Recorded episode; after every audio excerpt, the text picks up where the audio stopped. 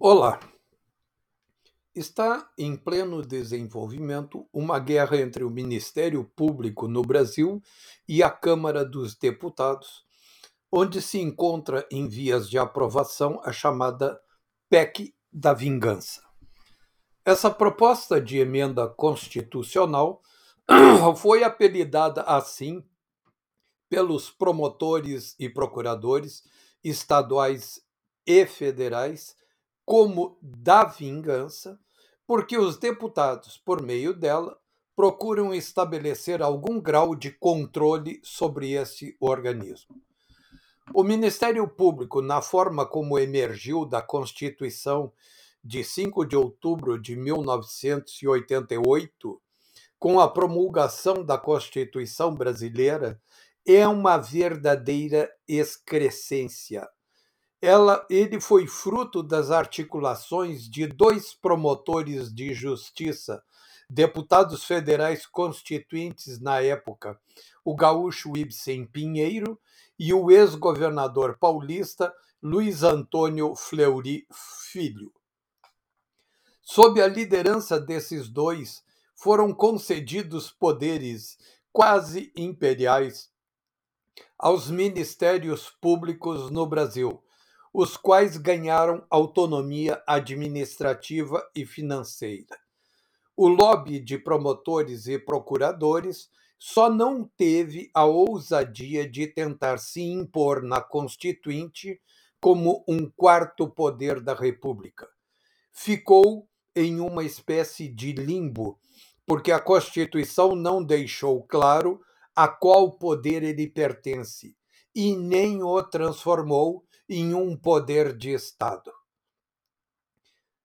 De 1988 até hoje, os promotores e procuradores foram agindo de uma maneira a se transformar na prática como o quarto poder, agindo como tal, desenvolvendo formas de exercer um verdadeiro policiamento sobre todas as esferas da sociedade e sobre todos os cidadãos. A tal ponto chegou que criou uma figura esdrúxula chamada de TAC, termo de ajustamento de conduta. Com esses TACs, os promotores e procuradores passaram a intimidar prefeitos, governadores, secretários, todo tipo de autoridade um promotor recém-concursado, chegando em uma cidade do interior, se não concordava com alguma iniciativa do prefeito, poderia ameaçá-lo com a proposta de um TAC. Se o prefeito concordar, o maldito TAC vira uma espécie de título judicial, pronto para ser executado com uma implícita culpabilização. Caso não aceite o TAC, o prefeito sofreria processo. Isso virou absolutamente corriqueiro na vida nacional. Na prática, o Ministério Público foi se constituindo em quarto poder. Quando percebeu que poderia sofrer alguma interferência externa, aceitou a criação de um órgão de controle.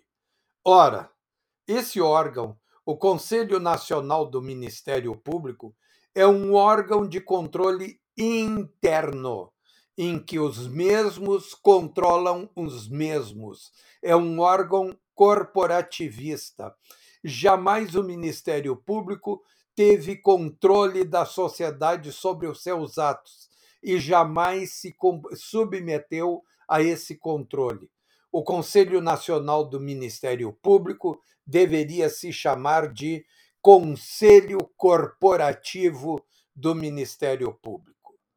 Depois da Lava Jato, que expôs a bandidagem da classe política, dos partidos políticos e dos empresários nacionais em um conúbio de bandidagem jamais visto antes em escala planetária, comandado pela organização criminosa do PT, os políticos viram a oportunidade para controlar os poderes do Ministério Público e tentam fazê-lo por meio de uma modificação no quórum do Conselho Nacional do Ministério Público. Uma coisa é certa: essa briga entre ministérios públicos e o Congresso Nacional não é do interesse dos cidadãos, da sociedade brasileira. É uma briga na defesa de privilégios de castas ameaçadas pelo fim de uma era. Inevitavelmente, a democracia brasileira deverá partir para uma nova constituinte, na qual problemas como esse, do papel do Ministério Público, entre tantos outros, deverão ser consertados. A mudança do poder político e econômico no Brasil deverá levar a esse desfecho mais cedo do que se imagina. Até mais.